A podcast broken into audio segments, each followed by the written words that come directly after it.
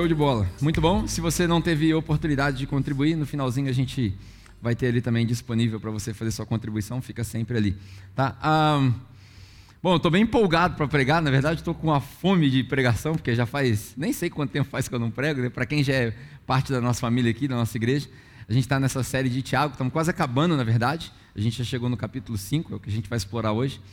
Mas eu acho que dessa série eu devo ter pregado duas ou três vezes, né? não preguei muitas vezes, o que é muito bom, a gente vê pregadores novos, né? talentos novos aparecendo.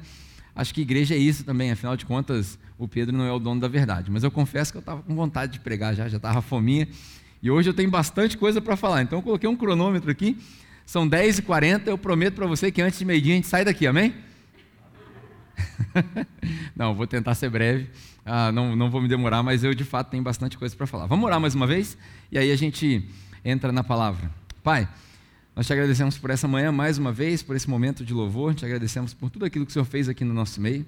Te agradecemos pelo privilégio que é poder cantar, que não há nada melhor do que o Senhor. Te agradecemos pela cruz de Jesus Cristo que morreu no nosso lugar e por isso o Senhor permitiu essa reconciliação ah, nesse momento de culto agora, nós queremos te cultuar também com a nossa atenção, com o nosso coração.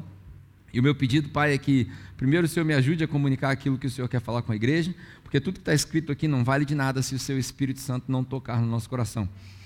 E em segundo lugar, que o Senhor abra todos os nossos corações, tanto os daqueles que ouvem quanto o meu que prego, para que nós possamos colocar essa palavra em prática, para que seja viva de fato para nós e para que ela possa nos transformar à semelhança de Jesus. Use esse momento também como louvor para o seu nome.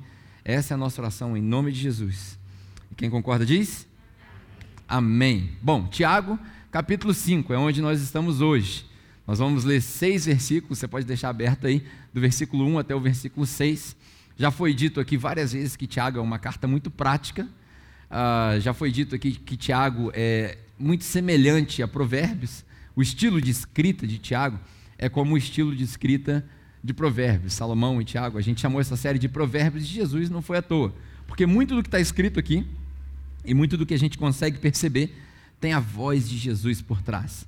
Então, hoje, mais uma vez, a gente vai falar sobre várias coisas que você vai lembrar de Jesus. Se você já tem tempo de igreja, você vai lembrar uh, de Jesus. E uma das coisas que você, você vai perceber enquanto introdução dessa mensagem ah, eu acho que você precisa saber do que está acontecendo aqui, além do Império Romano, além da perseguição, além de tudo aquilo, você precisa saber o que estava acontecendo aqui. Tinha várias coisas que Tiago percebia, que a comunidade para a qual ele escreveu percebia também. A primeira delas, grava essas cinco, seis coisas que eu vou te falar, porque elas formam aí o pano de fundo daquilo que vai ser dito nesses cinco ou seis versículos. A primeira delas é que quando os trabalhadores daquela época saíam para trabalhar, eles recebiam diariamente. Eles não recebiam por mês, eles recebiam todo dia. Isso era parte da lei dos judeus. Ah, quando Deus deu a lei para os judeus para que eles se organizassem, eles diziam que o trabalhador precisava receber diariamente, porque talvez ele não tinha profissão ou ele não tinha nada certo e aí diariamente ele recebia. Eu lembro quando eu morava na Nova Zelândia, ah, as pessoas que não tinham qualificação, que não tinham uma profissão, eles saíam de casa às 5 horas da manhã, 5 e 15 da manhã, e eles iam para um posto e lá haviam várias empresas de construção civil, que era algo forte lá na Nova Zelândia, para poder recrutar trabalhadores para a construção civil. Trabalhadores que fazem os trabalhos é, menos, vamos dizer assim, menos relevantes. Se fosse para trazer para a nossa linguagem aqui, como eu falei na semana passada, eles vão recrutar os orelhas secas, né? É o quê? É os peões, né? Os orelhas secas da obra. É o pessoal para carregar balde, para carregar peso e tal. Lá a gente chama de laborers. E tem um feriado nos Estados Unidos que chama Labor Day, né? o Dia do Trabalhador, aqui também tem, são datas diferentes, mas enfim. É, isso era o que acontecia. Então eles saíam e no final do dia ele recebia. Porque às vezes essas pessoas não têm documento, às vezes essas pessoas não têm a, a própria profissão, né? então eles tinham que receber diariamente. Isso fazia parte do que Tiago quer comunicar aqui nesse capítulo. Primeira coisa. A segunda coisa é que há dois mil anos atrás já existia a SPC e Serasa. Talvez você não saiba, mas Deus instituiu um SPC e um Serasa, para você não ficar com o nome sujo e para o seu nome limpar. A cada sete anos, seu nome era limpo. Se você fizesse uma dívida e você não conseguisse pagar, a cada sete anos, a sua dívida caducava.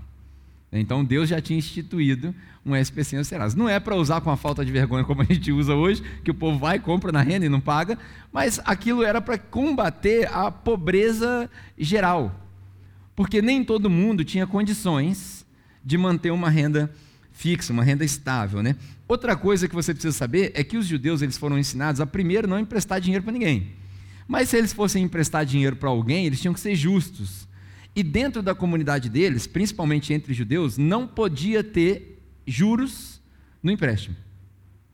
Eles tinham que ser justos. Então, quando um judeu emprestava dinheiro para outro judeu, era sem juros. Por quê? Existe um princípio na economia, e Deus já sabia disso, obviamente, que quanto mais mãos o dinheiro tocar, mais a economia se movimenta. E quanto mais a economia se movimenta, melhor é para aquela comunidade. Então Deus queria garantir que o dinheiro passava na mão de, do máximo de pessoas possível. Então o empréstimo era sem juros. Se você tinha dinheiro, você emprestava para um outro judeu sem juros, para ele te pagar a perder de vista, seja lá quanto for. A quarta coisa que você, que você precisa saber é que além do SPC e Serasa, tinha um negócio chamado o Ano do Jubileu. Quem aqui sabe o que é o Ano do Jubileu? Só para ter uma ideia. Poucas pessoas. Né? A cada 50 anos, o ano do jubileu era o seguinte: se eu fiz dívida e a minha família tinha uma propriedade, tinha terreno, tinha sei lá o que for, e eu perdesse aquele terreno, porque lembra quando a Aninha pregou a primeira mensagem, a gente falou dos patronos que, que eles oprimiam as pessoas e tomavam as propriedades porque os pobres não tinham como se defender. Vocês lembram disso na série? É, o, o sistema era mais ou menos assim: os ricos oprimiam os pobres, é, inclusive a gente tem uma música profética aí do nosso tempo, né, da, daquele grupo As Meninas, né, que o rico cada vez fica mais rico, e o pobre cada vez fica mais pobre, né, e o futuro todo mundo conhece, e por aí vai. Enfim, ah, isso é uma música profética, que há dois mil anos, três mil anos atrás já acontecia, e aqui não deixa de ser é, realidade. O ano do jubileu servia para quê? Se eu tivesse perdido um terreno, se eu tivesse perdido a minha casa, se eu tivesse perdido propriedades, no ano do jubileu aquilo tinha que ser restituído para minha família. Mesmo se eu tivesse morrido, aquilo tinha que ser restituído para mim. Para quê? Isso era para garantir que evitasse o, o, sistema de karma ou de casta. Você nasceu pobre, vai morrer pobre. Né? Todo mundo tem uma chance na vida. Isso era para equilibrar a sociedade. Olha como é que Deus é sábio.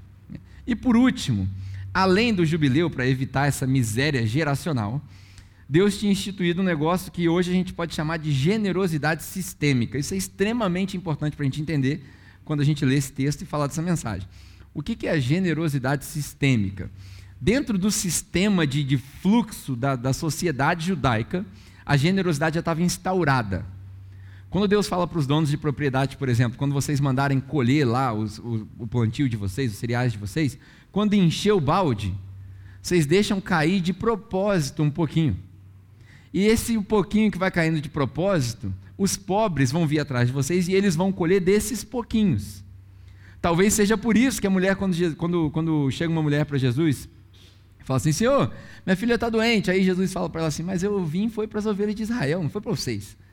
E aí ela fala assim: Mas até os cachorros comem das migalhas que caem da mesa dos seus senhores. O que, que é as migalhas que caem da mesa dos seus senhores? Aquilo era uma analogia, e ela estava cobrando de Jesus que, na ordem socioeconômica do povo judaico, ou do povo judeu, tinha que sobrar para o pobre. Isso é uma generosidade sistêmica. Talvez porque, se não implementasse isso, o rico não desse nada, ou talvez fosse a chance do pobre prosperar na vida. Então, essa generosidade fazia parte do povo judeu. Essas seis coisas estão passando na mente de Tiago, muito provavelmente, porque a linguagem que ele escreve tem a ver com isso.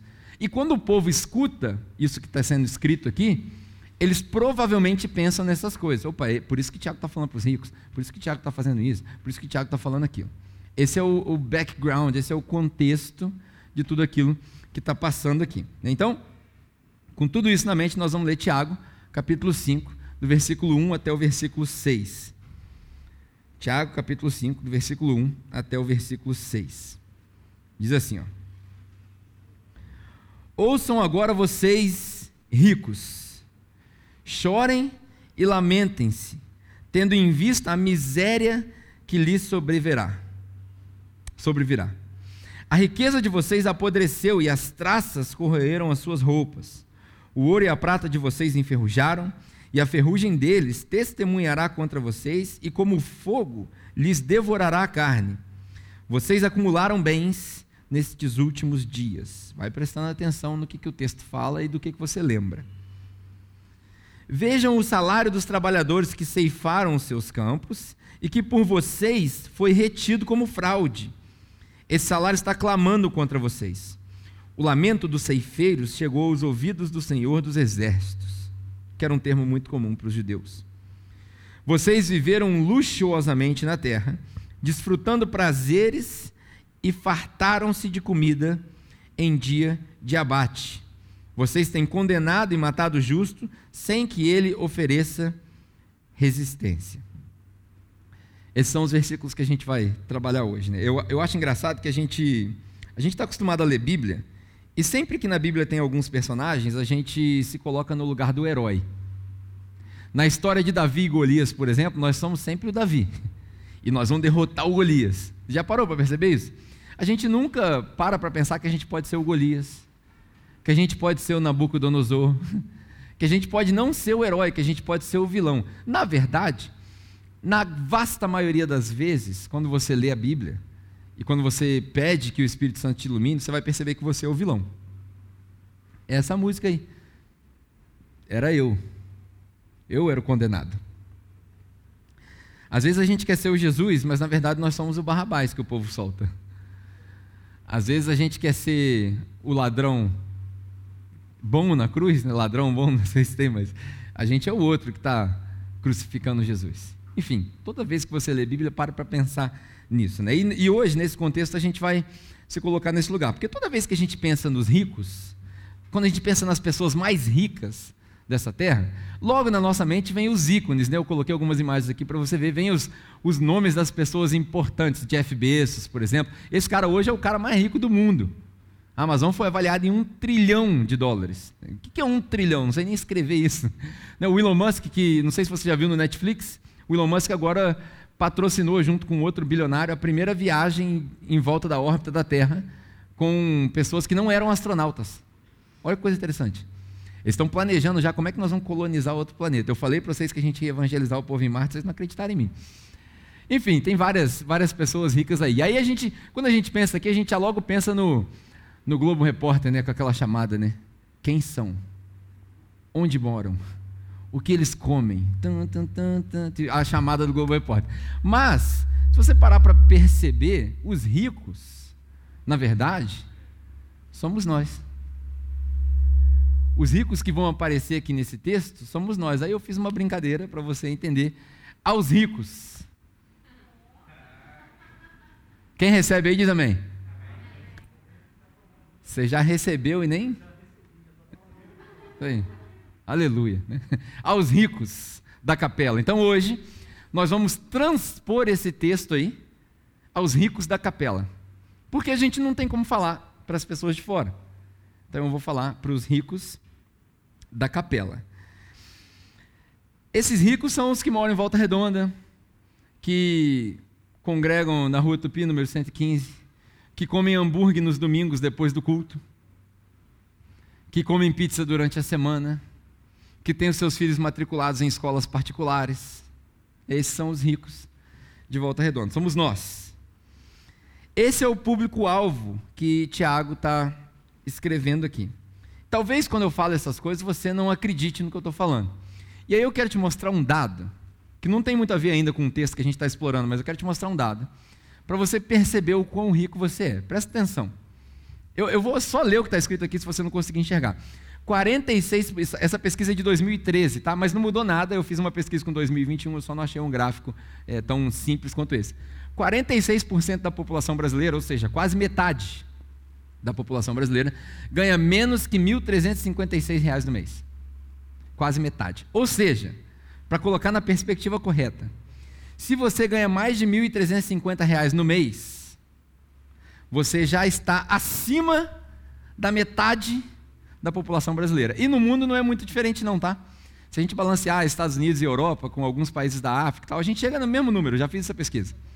Então, se você ganha mais de R$ 1.300 no mês, você já é mais rico do que mais da metade, ou quase a metade da população brasileira. Aí vem o próximo. Se você ganha mais de R$ 2.030, se você ganha mais de R$ 2.030, você já é mais rico do que 66% da população brasileira. 66% da, da população brasileira. São 200 e poucos milhões de habitantes. Mais de 120 milhões deles ganham menos de 2.034 reais. Se você ganhar mais que isso, você já é mais rico que eles. Aí vem a próxima camada, que eu suspeito, suspeito, que aqui na capela a vasta maioria de nós esteja ainda acima dessa camada. Se você ganha, ó, vocês estão recebendo não? Então, R$ 3.300. Se na sua casa, marido e mulher ganham mais que R$ 3.300, vocês já são mais ricos do que 66 mais 16 dá 76, 82% da população. 82% da população. De cada 10 pessoas, 8 ganha menos que vocês. Mas eu ainda tenho uma. Eu, eu, eu suspeito, suspeito, que nós estejamos nessa faixa aqui, ó. Eu não acho que a capela, o grupo, a vasta maioria de nós, se enquadra no 1% da população. Eu acho que a vasta maioria de nós ganha menos que 13 mil reais no mês. Seria muito bom se todos nós ganhássemos mais que 13 mil reais no mês com renda familiar. Amém ou não? Amém! seria muito bom. Eu sei que seria bom. Mas eu acho que se fizer uma média, se fizer uma média entre as famílias que ganham mais, as famílias que ganham menos, porque é assim no mundo inteiro, a gente vai se encaixar entre essa camada e essa daqui, entre os 4% mais ricos e os 10% mais ricos do Brasil. Cara, na verdade, olha só, para cada 10 pessoas, 9 ganham menos que a sua família. Para cada 10 famílias, 9 ganham menos que a sua família. Para que, que eu estou falando isso aqui? Para envergonhar as pessoas? Claro que não, nada a ver. É, é só uma estatística. E aí, se você não entendeu ainda, você fala assim: ah, cara, não é verdade. Isso aí não é verdade. Porque às vezes, a gente ganha tanto dinheiro e não percebe o quanto ganha. Eu sou o primeiro. E aí você acaba criando gasto com aquilo e você não percebe que você está na faixa mais rica da sociedade. Presta atenção. Grande parte do nosso público aqui tem um telefone chamado iPhone. Ah, talvez você esteja assistindo online e você tem um iPhone, está assistindo no seu iPhone. Não sei se você sabe, mas lançou agora o iPhone 13. Aonde vai parar isso eu não sei. Mas o iPhone 13, ele custa a bagatela de 1.500 dólares aproximadamente, entre os modelos mais baratos e os mais caros, 1.500 dólares. Na cotação do dólar de hoje, isso dá aproximadamente 7.500 reais o que seria o equivalente a quase seis meses de salário de 66% da população brasileira. Eles teriam que trabalhar seis meses sem comer para poder comprar um iPhone. Um. Um, um, um. iPhone. A gente não para para perceber, mas está ligado aqui um negócio chamado ar-condicionado. Você tem noção de que a gente entra num espaço que quase 90% da população mundial, e é assim também no Brasil, não tem esse privilégio. A gente entra num espaço e no virar de um interruptor, aliás, grande parte da população brasileira não sabe ou não tem acesso nas suas casas a um interruptor, porque lá não tem energia elétrica. A gente entra dentro desse espaço aqui, a gente vira o interruptor e o espaço fica na temperatura que a gente quer. Se isso não é ser rico, eu não sei o que é ser rico. Eu não sei se você consegue perceber, mas grande parte do nosso público aqui hoje de manhã veio para a igreja de carro. Mais da metade da população não tem carro.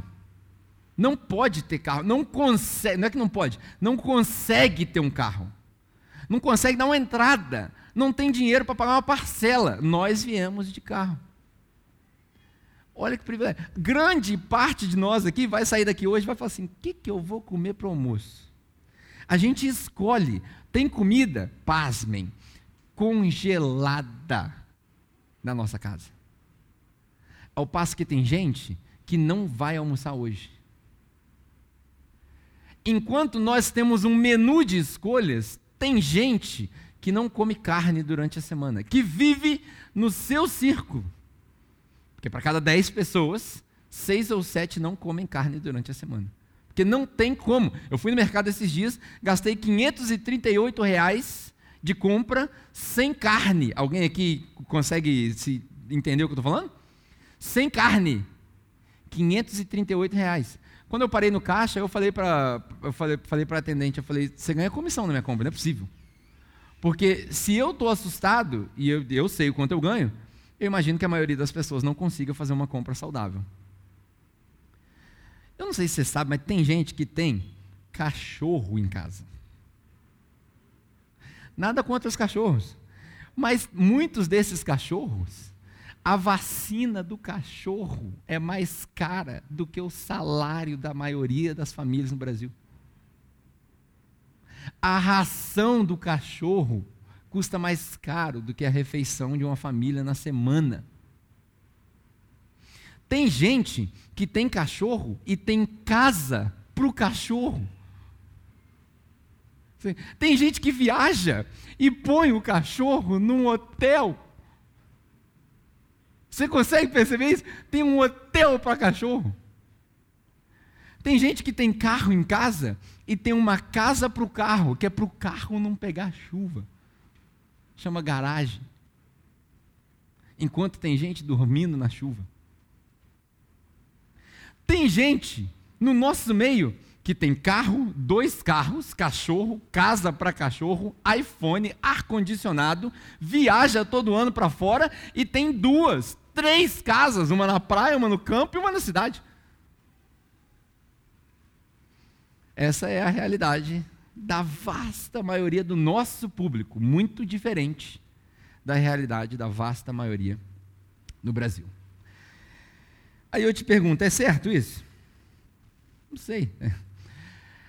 A gente acha que é pobre quando a gente olha para a nossa realidade sem, sem comparar com os outros. Né? A gente acha, a gente olha e fala assim, não, cara, eu tô, não estou podendo gastar dinheiro esse mês.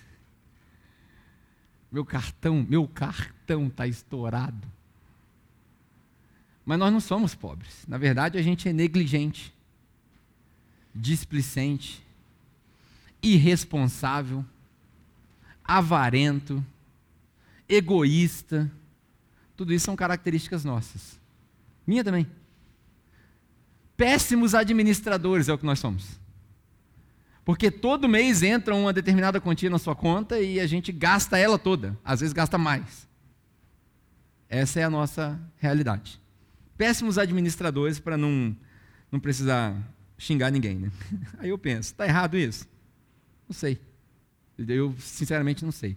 Eu já fui daqueles que discutiu e falou assim: não, não pode ter gente rica, tem que distribuir tudo. Radical. Não sei se está errado ter muito dinheiro.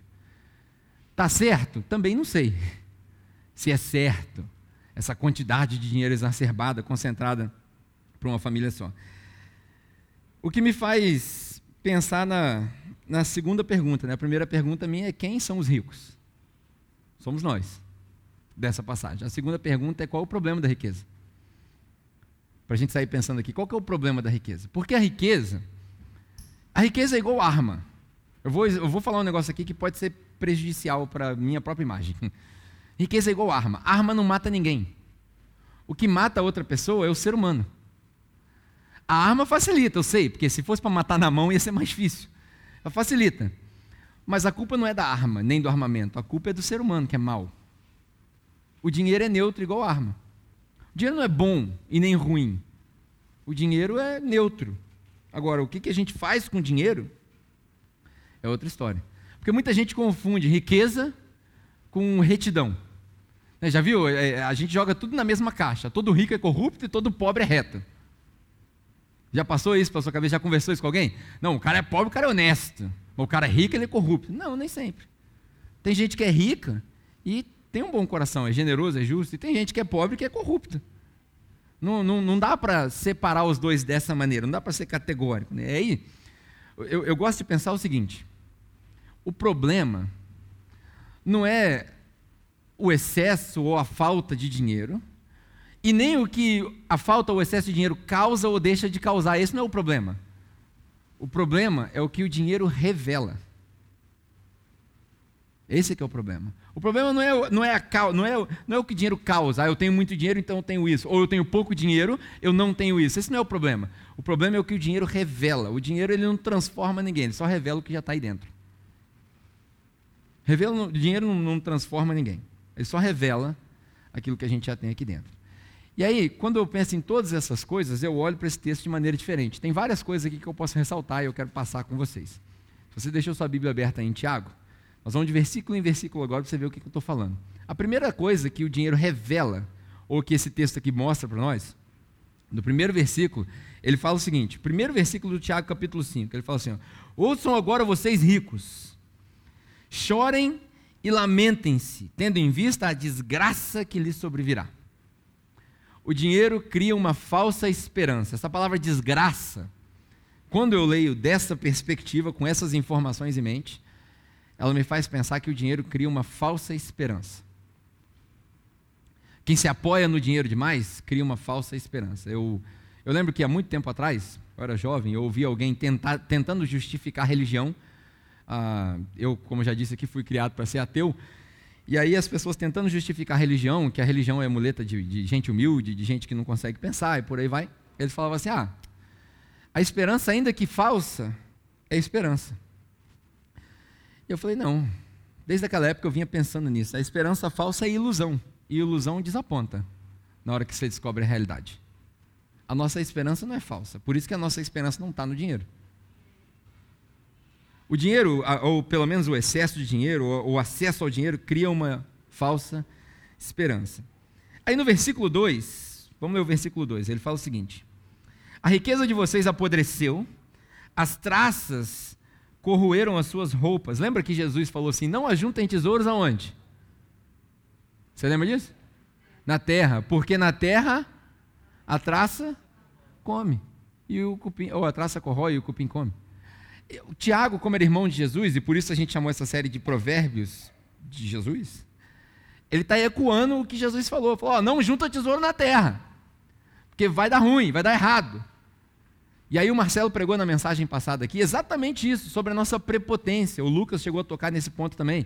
A gente se planeja demais para amanhã. Amanhã ou depois eu vou fazer isso, vou fazer aquilo. Aí eu lembro da outra parábola de Jesus, quando o rico olha para pra, as riquezas dele e fala: Cara, eu juntei tanta coisa, eu tenho uma vida tão boa, o que, que eu vou fazer com isso tudo? Não cabe mais no meu celeiro. Já sei. Vou destruir esse celeiro, vou construir outro novo, maior, para poder guardar as minhas riquezas. Aí na parábola Jesus vira para ele e chama ele de imbecil. Porque você vai morrer hoje. Quem vai ficar com isso tudo aí? O que não quer dizer que a gente não tem que se preparar, né? Obviamente essa parábola é para ilustrar um ponto exagerado. Mas o que Tiago está falando é a mesma coisa que Jesus falou. E o Marcelo tocou nesse assunto, o Lucas tocou nesse assunto, nessa prepotência. Para os judeus aqui que se apoiavam no dinheiro, porque lembra do capítulo 2, se eu não me engano, eu contei essa história aqui na minha pregação, talvez a Aninha tenha tocado nesse ponto também, que Tiago ele chama a atenção e fala: suponha que entra no templo de vocês duas pessoas. Vocês lembram disso? Um rico, vestido com uma roupa bonita, com um anel legal, e o pobre. E aí você dá o lugar para o rico e, e, tira o pobre. O que Tiago está advertendo aqui é isso, é exatamente isso. Ele está tá trazendo à tona essa mensagem de novo. Me parece que Tiago tem uma preocupação muito grande com o dinheiro, com, com o poder que o dinheiro tem. E talvez isso seja válido para nós. Deu errado a prepotência deles, porque a riqueza apodreceu, ele fala aqui. E para eles era muito óbvio quando eles ouviam isso, porque eles só tinham, eles tinham poucas maneiras de acumular riqueza. Hoje, hoje a gente compra ação, hoje a gente compra tesouro direto, hoje a gente compra fundo imobiliário, hoje a gente compra imóvel, hoje a gente compra um monte de coisa. Mas naquela época você ou tinha terreno, ou tinha gado, ou tinha dinheiro, era só isso. E aí ele fala, ó, a riqueza de vocês apodreceu, os grãos que vocês juntaram apodreceu, não tem para quem vender, acabou. Você juntou tanto e acabou. As terras de vocês queimaram, acabou, sumiu. E agora? Vai fazer o quê?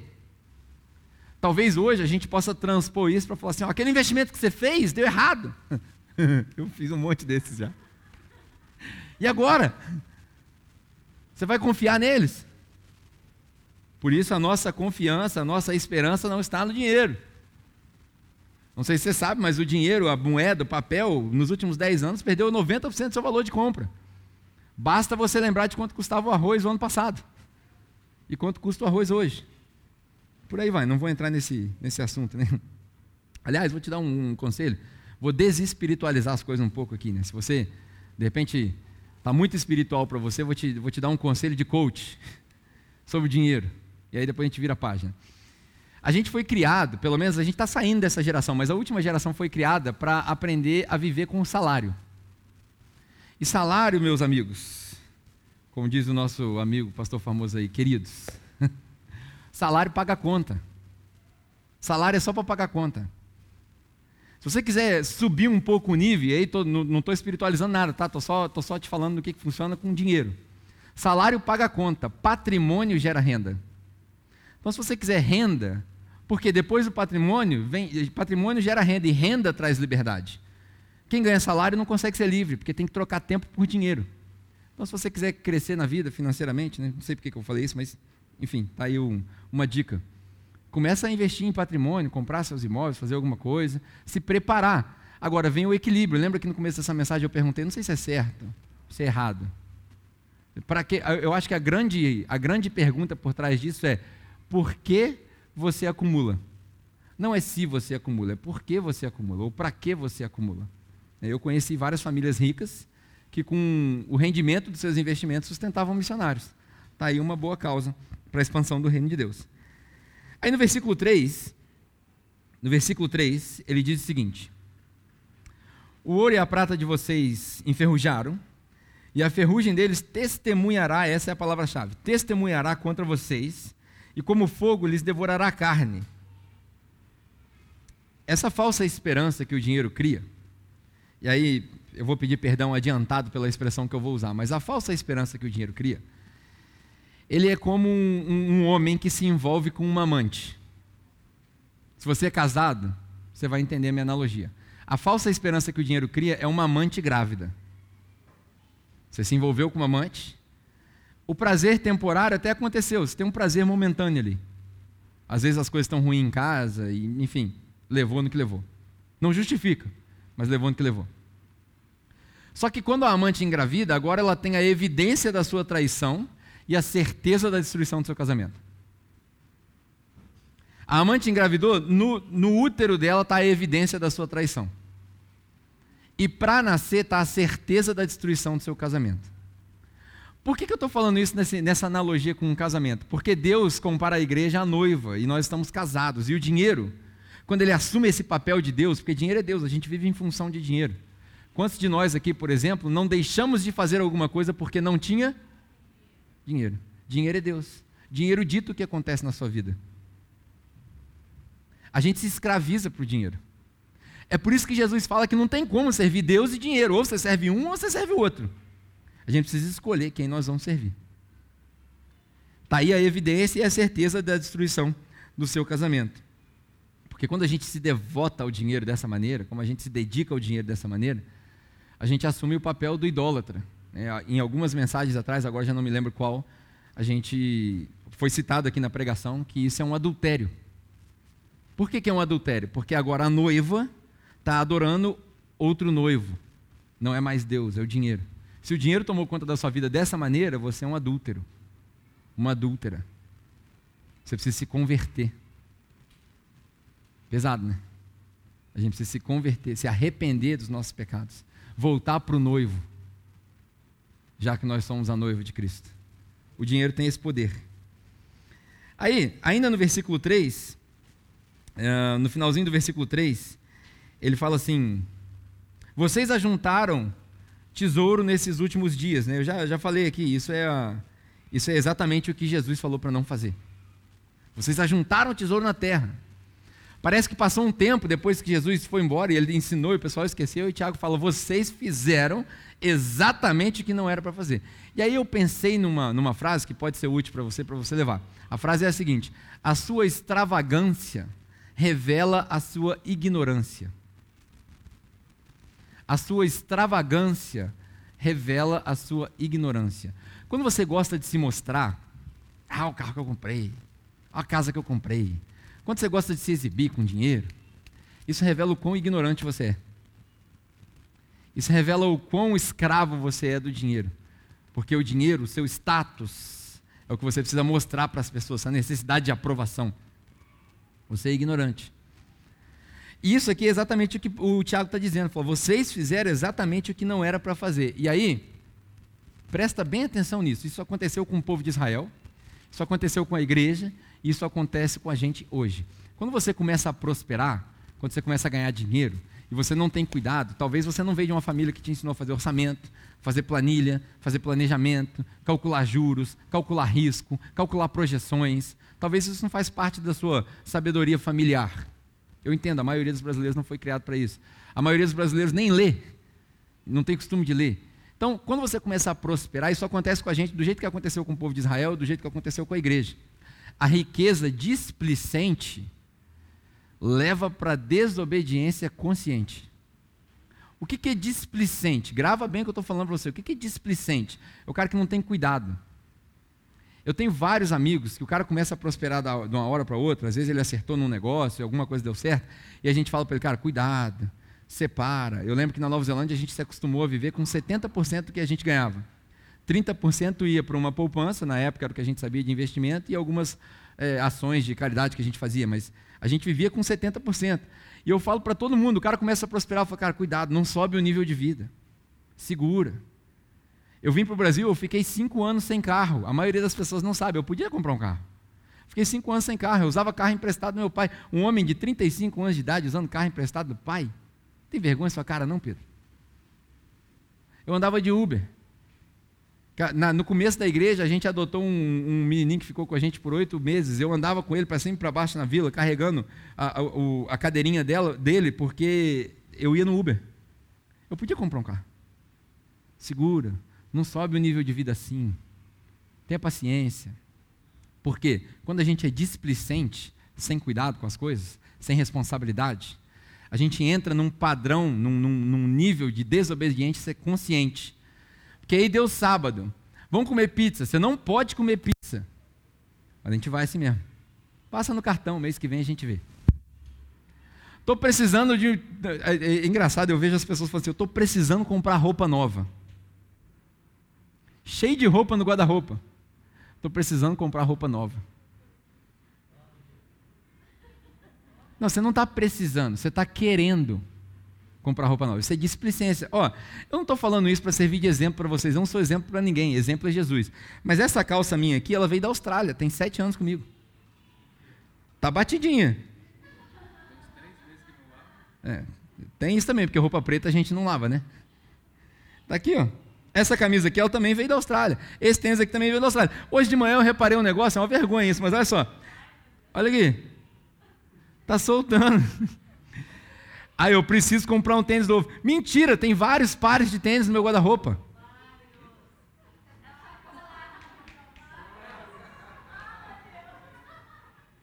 Ó, vocês estão achando que eu vou dar meus Jordan? Não vou dar meus Jordan, não, tá? Vou colar, entendeu? Eu preciso de tênis novo? Não. Você sabe quantos bonés tem no meu guarda-roupa? Eu, quando estava preparando essa mensagem, um parece que eu só tenho um, né, que eu só uso mesmo. Então, quando eu estava preparando essa mensagem, eu pensei, falei, cara, estou sendo confrontado, eu preciso doar umas coisas que eu tenho aqui. Tem muito boné no meu guarda-roupa, tem muito tênis no meu guarda-roupa. O meu Jordan pintado do Kobe é intocável, ninguém pega ele. Mas é verdade. A gente tem muita, a gente não precisa, a gente é displicente. Infelizmente, a gente caiu nessa igualzinho, cara. Igualzinho, cara. Versículo 4, para a gente acabar, já estamos acabando, né? Versículo 4. Vejam o salário dos trabalhadores que ceifaram os seus campos. Esse salário está clamando. Esse versículo 4 e 5, ele, ele lembra muito. Você lembra do primeiro, o primeiro, primeiro assassinato que aconteceu na Bíblia, quando Caim mata Abel? E aí aparece ali escrito uma profecia: o sangue de Abel clama do chão. Não tem um negócio assim? Clama do solo. Basicamente é isso que Tiago está falando. Fala assim: ó, os caras que vocês levaram para trabalhar no campo de vocês, e que vocês não pagaram no final do dia, eles voltaram para casa sem comer. Eles não têm como comprar comida, não. E eu ouvi. É aqui que a gente começa o cerne dessa mensagem. Eu acho que o, o centro dessa mensagem não é o dinheiro, é a injustiça o que a gente faz com o nosso dinheiro causa injustiça. Porque às vezes você está sentado aqui hoje, você é dono de um negócio, é chefe de alguém, e você. É engraçado, né? Eu, eu, comecei a fazer uma analogia, né? Eu comecei a fazer uma, uma atividade por fora, vender um curso sobre finanças e tal, um negócio que eu gosto. Daí eu vendi o curso. Aí ontem eu estava sentado com a minha família, e aí eu falei assim: quanto vocês acham que eu devo distribuir do lucro que eu ganho disso daqui? Quanto vocês acham que eu devo distribuir? Aí um logo levantou a mão assim, no máximo 10%. Você fica com 90% porque se não fosse você, o negócio não existiria. Aí eu lembrei logo do que a gente já falou aqui, né? Toda dádiva vem do céu. E aí, se não fosse o cara que grava, o cara que edita, o cara que faz a publicação, o meu negócio também não existiria. E aí eu pensei, não, vou doar mais. Eu vou compartilhar mais. Na verdade, o ideal é que eu fique com a menor porcentagem e distribua, porque quanto melhor eu pagar as pessoas que trabalham comigo, aí pega bem esse, esse, essa ideia. Eu não estou falando de pessoas que trabalham para mim, eu estou falando de pessoas que trabalham comigo. Quem trabalha para você é seu escravo, quem trabalha com você é seu sócio. Pegou não? Rapaz, eu podia desmancar o Thiago Brunet agora na palestra de coach. Quem trabalha para você é seu empregado, seu escravo. E você, cristão, não foi chamado para escravizar ninguém, porque foi para a liberdade que Cristo te libertou. Então você não foi chamado para escravizar ninguém. Você foi chamado para ter sócios, parceiros. Então pensa na generosidade, pensa no distribuir. Quanto mais você distribuir, isso é uma promessa. Você sabia que isso é uma promessa? 2 Coríntios capítulo 9, cada um dê de acordo com o que está definido no seu coração, papapá, papá, a gente fala sobre doação, mas lá na frente ele fala assim: aquele que dá semente porque semeia, vai cobrir todas as suas necessidades. E aquele que distribuiu com generosidade, sobrou para ele. Então, se você vai montar um negócio, se você vai começar um empreendimento, já pensa logo nas pessoas que vão trabalhar com você. Eu repugno qualquer pessoa, na, na, pelo menos na capela, que tenha escravos e empregados. Aqui ninguém trabalha para ninguém, a gente trabalha com alguém. Amém? É, os empresários não gostaram da ideia, não, mas beleza. No versículo 4, ele, versículo 4 e 5, quando ele fala desses salários, é, ele, ele literalmente traz à tona o ditado do morre pela boca. Já ouviu esse ditado? Fulano de tal morreu pela boca. É, morreu pela boca. Por quê? Olha o que, que ele fala. Vocês se engordaram no dia do abate. O que, é essa expressão? Na verdade, a expressão aqui é no dia de festa. Para o judeu, no dia da festa, no sacrifício que o sacerdote oferece, a gente tinha que trazer o melhor novilho, a melhor ovelha, a ovelha gorda, né? Só que você precisa lembrar que ovelha gorda é presa fácil para o lobo. Pegou a ideia não? Ovelha gorda é presa fácil para o lobo. E o lobo, o diabo, tem uma armadilha muito eficiente para pegar a ovelha gorda. Chama dinheiro. Ele vai dando dinheiro, vai dando dinheiro, vai dando oportunidade, você vai crescendo, crescendo, crescendo. Quando você vê, você caiu no pecado, você caiu na tentação, porque o dinheiro abriu a porta para aquilo que você repugnava. E aí as coisas vão se tornando normais. É normal gastar 400 reais no almoço. É normal viajar e gastar 8 mil reais. É normal viajar para o exterior duas vezes por ano. É normal uma família com quatro pessoas, quatro iPhone 12. Normal. Normal. Não, não é normal. Não é normal. Não é normal ter dois carros. Além de você poluir o planeta e estragar a criação de Deus, você ostenta um negócio que não precisa, não é normal. Lógico que talvez a, a situação de alguém, uma, uma, raridade, seja que um vai para o lado, outro vai para o outro, e eles chegaram à conclusão de que precisa de dois carros. Mas, no geral, não é normal. Não é normal ter duas casas. Não precisa de duas casas. Compra a sua casa para sua família, quando você for viajar, você aluga de alguém. Aluga o hotel. Ah, mas eu vou dar dinheiro para você. é miserável agora também? Não pode dar dinheiro para o cara que tem a propriedade lá na praia? Para quê? O cara lá na praia tem os negócios dele, a visão dele, a cosmovisão dele. Você, a sua cosmovisão é Cristo, é cruz, é céu. Até quando nós vamos ficar juntando tesouro na terra e ouvir, ó, deu errado? Até quando? Até quando nós vamos comprar coisa mais cara e jogar fora o que está funcionando? É exatamente isso aqui, ó, morreu pela boca. O problema não é possuir dinheiro. Problema é o dinheiro te possuir. Esse é o problema. Possuir ou ser possuído? Eis a questão. É bom ter dinheiro. para você poder ajudar as pessoas. Você não pode deixar o dinheiro te possuir. Uh, ele fala aqui também que vocês se deleitaram nos seus prazeres. Né, no versículo 5, final do versículo 5, é isso? Uh, deixa eu ver. Vocês desfrutaram, é, vocês viveram luxuosamente na terra, né, voluptuosamente, essa é a palavra. Vocês ostentaram demais. Tiago falando. E aí vocês se deleitaram nos seus prazeres e se fartaram no dia do abate. É o que engordou, né? Tem uma, uma mensagem que em breve eu vou pregar. É um spoiler. Eu peguei essa mensagem quando o Lucas estava preparando a mensagem dele. Eu vou pregar essa mensagem um dia. Quem se perde no propósito se enrola nos prazeres. Pega essa. Quem se perde nos propósitos se enrola nos prazeres. É o que acontece com a gente. E aí no versículo 6, para a gente terminar, ele fala assim: Vocês condenam e matam o justo, sem que ele ofereça resistência. Isso daqui é uma analogia a Jesus. Jesus foi a ovelha mansa que morreu sem reclamar. É, ele já, ele já descrevia isso enquanto vivo aqui na terra.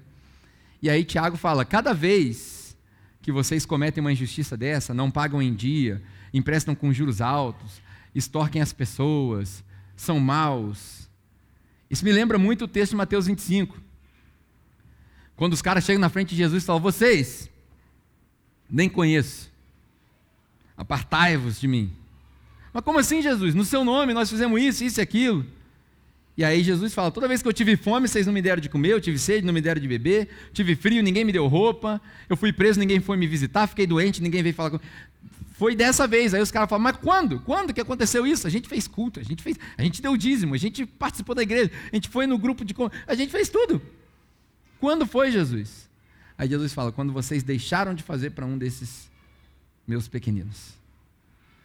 A impressão que eu tenho, né, quando o Tiago fala isso, é que ele está falando: toda vez que você vê uma injustiça, né, ou melhor, toda injustiça, ela aponta para um espelho. Pega essa que essa vai doer. Toda injustiça no mundo aponta para um espelho. Nós somos o espelho. A cidade é suja porque você e eu somos porcos. Não é porque a prefeitura não limpa, porque se todo mundo parar de jogar lixo no chão, vai ficar limpo. Eu vi um filme recentemente, e aí os caras picharam a fachada do prédio, aí o Denzel Washington vem, ensinando uma lição para o cara, e ele começa a pintar. Aí o jovem passa e fala assim: por que você não chama o pessoal da empresa do, do condomínio para pintar? Aí ele falou: ah, porque a gente chama um, chama outro, demora e tal, eu posso fazer, eu vou fazer. Mas você paga o condomínio. Eu sei, mas eu também moro aqui. A gente paga o imposto, mas a gente também mora em Volta Redonda. A cidade é suja porque você e eu somos porcos. As pessoas são pobres porque eu e você somos egoístas. Cara, para para pensar, Volta Redonda tem duzentos e poucos mil habitantes, talvez, não sei quantos. Quantos moradores de rua tem em Volta Redonda? Você acha que tem 50 mil? Você acha que 25% da população mora na rua? Você acha que tem 2 mil moradores de rua em Volta Redonda? Não tem. Não tem. Se você fizer uma cataloga, se você catalogar todo morador de rua, você vai ver que não tem 2 mil. Resolver o problema do morador de rua é fácil. Fácil. É só pegar meio por cento da renda de cada morador de Volta Redonda e resolve o problema. A gente constrói um prédio, onde gente, o prédio mais alto de Volta Redonda, um hotel de cinco estrelas, para todos eles dormirem. No saguão do hotel a gente dá um curso profissionalizante, a gente põe os caras na CSN, a gente proporciona comida, alimentação, saúde, tudo ali. É fácil. Por que, que não acontece? Porque eu e você não tiramos esse meio por cento da nossa renda. A gente prefere comprar iPhone, parcelar no cartão. Se eu falar para você assim, irmão, vamos fazer o seguinte, ao invés de comprar o iPhone, me ajuda aqui com 5 mil reais que nós vamos levantar um prédio aqui desse lado aqui, ó, para a gente acolher os moradores de rua. Ah, mas eu não tenho 5 mil reais. Passa no cartão. 12 vezes. Vai passar? Não. Porque para nós é mais importante um iPhone novo no bolso do que a comida no prato do mendigo.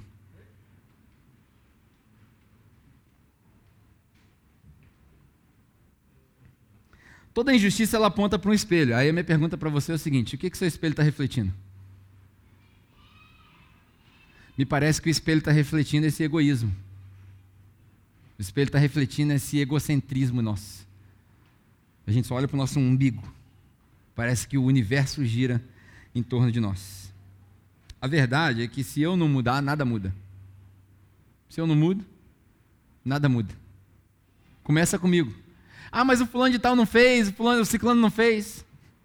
Começa com você. Se você não mudar, toda vez que você passar e ver uma injustiça, o que você está fazendo? Toda injustiça aponta para um espelho. Toda injustiça é uma oportunidade da gente praticar a justiça.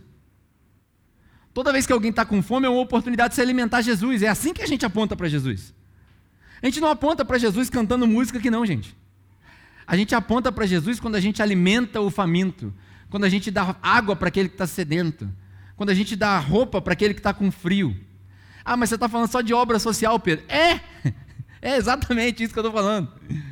Exatamente isso que eu estou falando. Não tem como você pregar evangelho para quem está com o estômago vazio, o cara não está prestando atenção em você.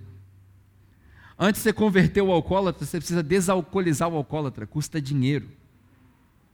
Tem que botar o cara numa clínica de reabilitação. Tem um monte por aí. Na nossa cidade deve ter umas quatro, todas falidas, pedindo esmola, porque a igreja não se posiciona. Nós que somos igreja, ao invés de a gente falar assim, nós vamos tirar 30% do nosso orçamento para ajudar o lar dos velhinhos. Todo Natal tem que ver os caras pedindo fralda e papel higiênico, pô. Não é possível. Ah, mas o governo tem que dar. O governo não vai dar, o governo é corrupto. Quem vai dar somos nós. O sal e luz da terra não é o governo, não, é o crente. Nós é que somos sal e luz da terra.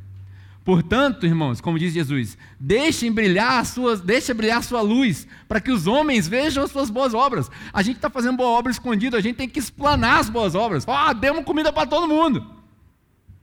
Ah, mas é muito irresponsável, entrou dinheiro na igreja e a gente gastou dinheiro da igreja. É, nós demos comida para todo mundo, alimentamos todo mundo, nós damos roupa para todo mundo. Vocês são trouxas? Somos, nós somos trouxas, porque nós não somos daqui. Minha esperança não está aqui, minha esperança não está no dinheiro, minha esperança está no céu. Eu quero chegar e encontrar com Jesus e ouvir servo bom e fiel. Eu não quero ouvir apartai-vos de mim, não. Não é só crença. A fé sem obra, já diz Tiago, é morta. A gente precisa mudar o jeito que a gente está fazendo as coisas. Martin Luther King Jr. disse uma vez que a maior tragédia, a maior tragédia, não é a crueldade e a opressão das pessoas más, é o silêncio das pessoas boas. Os opressores vão oprimir, os maldosos vão ser maus, os cafajestes vão trair. A maior tragédia não é a maldade dos maus, é o silêncio dos bons. Eu acredito que você é um dos bons, mas você está calado. Para a gente concluir, eu penso o seguinte: quem são os ricos? Nós somos os ricos. Qual o problema da riqueza? Nenhum. Nenhum. Riqueza é neutra. Se nós somos os ricos e o problema da riqueza é nenhum, por que, que o mundo continua desequilibrado? Essa é a terceira pergunta para a gente pensar. Por que, que o mundo continua desequilibrado se não tem problema nenhum na riqueza? A minha suspeita é porque nós somos egoístas. E aí, para a gente finalizar, eu, eu, eu cheguei à seguinte conclusão: o dinheiro traz à tona o ódio ao próximo e o amor ao mundo. Eu não preciso falar para vocês de, de, amor ao mundo, né? Isso aí é. Tiago capítulo 4, acho que foi o Lucas que pregou. A inimizade. A amizade com o mundo é inimizade com Deus. Ah, a gente já falou que no mundo vocês vão ter tribulação. Eu não, eu não preciso falar sobre isso. É Paulo falando para não amar o mundo. É Jesus falando para amar o próximo. A ordem de Jesus, na verdade, é o contrário. É ama o próximo e odeia o mundo. Odiar o mundo, não estou falando de, de, tudo que está lá fora, mas odiar o padrão do mundo. É Paulo falando, irmãos, não se conformem com o mundo. A igreja se conformou com o mundo. A igreja virou um modelo de negócio. O Gustavo gosta de dizer que a gente legitima um estilo de vida medíocre na igreja. É uma, é uma frase interessantíssima. Os nossos cultos são tão inúteis que eles legitimizam um cristianismo inútil, falho, medíocre. Porque a gente se contenta em vir no culto, ouvir a mensagem, cantar louvor e ir embora. O dinheiro, ele traz à tona o ódio ao próximo, porque a gente começa a passar por cima dos outros. E o amor ao mundo. E aí, quando a gente se apega ao dinheiro desse jeito, a gente aceita esse, esse padrão do mundo. A gente se torna idólatra. A gente se torna adúltero. E eu suspeito que essa seja a única coisa, a única coisa que faz Deus chorar. Eu, eu não sei se tem outra coisa que faz Deus chorar. Mas hoje, eu, eu acho que a única coisa que. Eu acho, é só um meu, não é Bíblia. Eu acho que a única coisa que faz Deus chorar é a injustiça. Porque quando a gente vê alguém com frio na rua, a gente não dá o casaco para poder evangelizar ele, não. A gente dá o casaco porque é errado alguém com frio. Por isso. Quando a gente vê alguém com fome na rua, pedindo comida, a gente não compra marmita para poder criar uma ponte para falar de Jesus, não. A gente fala de Jesus dando a comida. Isso é Jesus.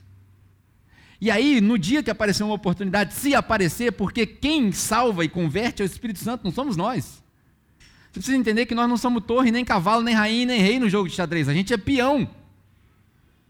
Nós somos usados da maneira que o jogador quer. E às vezes ele te coloca na frente de uma situação e você quer decidir o que fazer. Cara, a próxima vez que você passar na vila tiver alguém com fome, você estiver entrando no restaurante, você traz o cara para dentro do restaurante, que é para escandalizar o rico que está sentado lá dentro. E se o cara não quiser entrar, você vai lá dentro do Matos, lá dentro do Rubinho, pega uma marmita para ele e uma para você e come na rua com ele. Não leva a comida e dá para ele e volta para dentro do restaurante, não, porque aí você não fez nada de diferente. Eu quero ver você pegar a marmita e sentar no meio fio e comer com ele. Aí sim nós estamos mostrando Jesus para as pessoas. Deixa que os homens vejam as suas boas obras. Para que eles glorifiquem ao Pai. É isso. E aí, o que, eu vou fazer com isso tudo, Pedro? Você falou esse monte de coisa e. E aí? Estou convertido. Entendi já, eu sou rico. O que eu vou fazer? A gente aprendeu, a gente aprendeu, mesmo que inconscientemente, a gente aprendeu a adorar o dinheiro e usar Deus. Muitos de nós viemos de igreja onde a gente usa Deus para adorar o dinheiro. A gente faz trato com Deus. Você já viu trato com Deus? A gente leva uma determinada oferta, uma determinada, sei lá o que é, como é que eles chamam, oferta, primícia, dízimo, seja lá o que for, está tudo errado, tudo errado. Aí a gente leva no altar e fala assim: Deus, eis que eu faço uma prova contigo. Cara, eu acho que se essas pessoas soubessem com quem eles estavam falando, eles nunca iam falar isso. E se Deus não tivesse misericórdia, porque Deus é muito misericordioso. Porque se Deus tivesse num dia mal, Deus não tem dia mal, tá? Estou exagerando aqui. Mas se Deus tivesse num dia mal, ele ia olhar para essa pessoa, eis que faça uma prova contigo. Bum, trovão, morreu.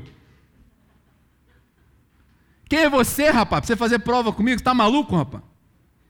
Onde você estava quando eu criei o universo, as estrelas, o sol, o céu? Onde você estava quando eu formei seu corpo no útero da sua mãe? Onde você estava quando seu pulmão enche de ar? E aí você, quem, quem é você, rapaz?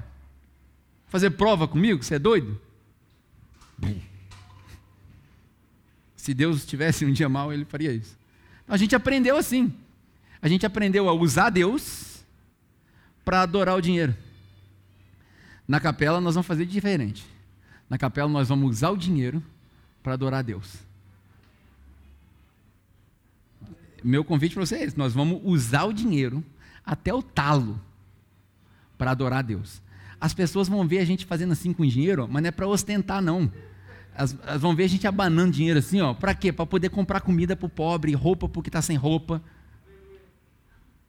A gente vai fazer uns negócios aqui na igreja. Eu, eu, fico pregando isso, eu acho que vocês não acreditam, por isso que a gente não vai para frente. Eu acho que vocês não acreditam. Eu vou começar a dar de doido aqui, vocês vão ver.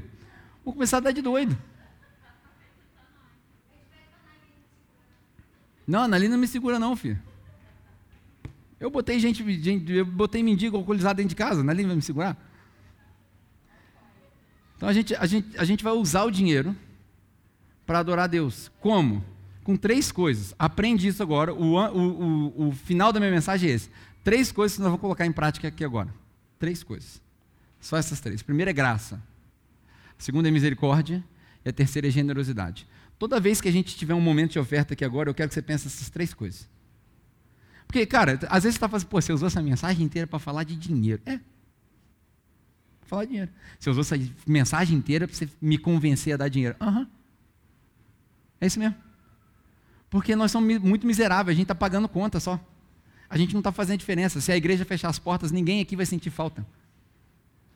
Não tem uma pessoa nessa vizinhança aqui que vai sentir falta dessa igreja. Está errado. Isso não está certo. Se Deus chamou a capela para estar tá aqui nesse lugar, a gente precisa fazer diferença aqui. Seja na rua, seja no bairro, seja na cidade, a gente precisa fazer diferença. Então, toda vez que a gente tiver um momento de oferta, eu quero que você pense nessas três coisas. Graça é dar para quem não merece, porque você recebeu graça. Misericórdia é dar para quem desmerece. É o cara que olha na nossa cara, é o famoso ditado do escorpião que pica a mão daquele que ajuda. Já ouviu esse ditado? Você vai ajudar o escorpião, ele vai lá e te pica. Por quê? Porque está no instinto. Você vai ajudar o cara que está passando necessidade? Está no instinto. Você vai ajudar alguém aqui de dentro da igreja, com uma cesta básica ou com conta para pagar? A pessoa é tão orgulhosa que ela não quer pedir ajuda. Está no instinto. Mas nós vamos fazer assim mesmo. Nós vamos entrar dentro da, da, da, do, do, que não pode, nós vamos interferir no meio do negócio para a gente equilibrar o negócio de tal maneira para não ter ninguém necessitado na igreja. Já fazem cinco anos que a gente fala isso. Se todo mundo participar de tudo, ninguém vai ter falta de nada. Na capela, ninguém pode ter falta de nada. Se tiver gente passando necessidade, está errado. Está errado. Graça, misericórdia é dar para quem desmerece. E generosidade. O que é generosidade, no meu ponto de vista? É dar o seu máximo. A gente está acostumado a dar o mínimo. Nós fomos ensinados a dar dízimo. É 10%. Não, eu quero que você aprenda a dar 90%. Eu quero que você aprenda a dar 100%. Eu quero que você passe por uma experiência de num mês você pegar seu salário todo e falar assim: Deus me iluminou esse mês e eu vou dar tudo. E aí você vem dar tudo sem fazer prova com Deus, porque Deus já preparou aquilo tudo e está sobrando. Daí você ganhou 8 mil reais, você chega e fala assim: esse mês eu vou doar 8 mil reais sem prestar atenção no que, que entrou no caixa da igreja, ou no que, que o fulano de tal entrou, ou no que, que fulano de tal doou, porque a gente já sabe o que está fazendo, está fazendo a diferença. Você vem e fala assim: Deus, está aqui a minha oferta de todo o coração. É isso. Se não for assim, não precisa nem ser. Se não for assim, a gente vai ser mais uma, mais uma igreja na cidade. Eu não quero ser mais uma igreja na cidade. Se for para isso, a gente fecha as portas. Se for para isso, a gente volta para casa.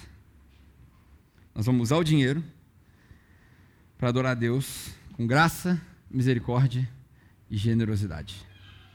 Amém? Espero que você tenha aprendido sobre dinheiro. Eu espero que você tenha aprendido a gravidade e a importância do dinheiro na vida do cristão. Ele não é Deus. Nós servimos a Deus com dinheiro. Vamos orar?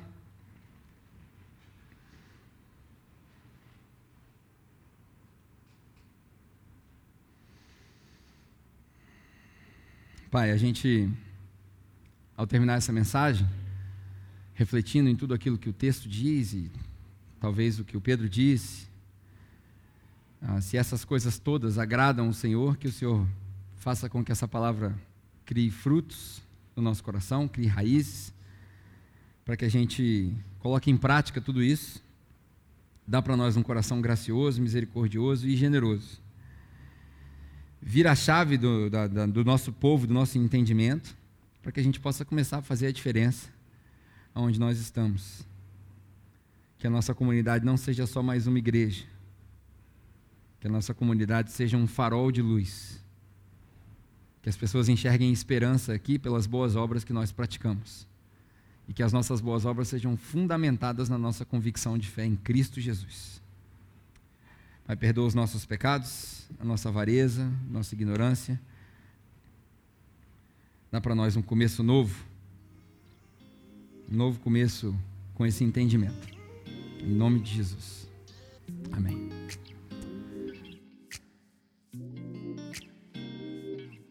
All I see is blessings. Got no time for stressing. Don't believe in failures in my life. It's only lessons. They just make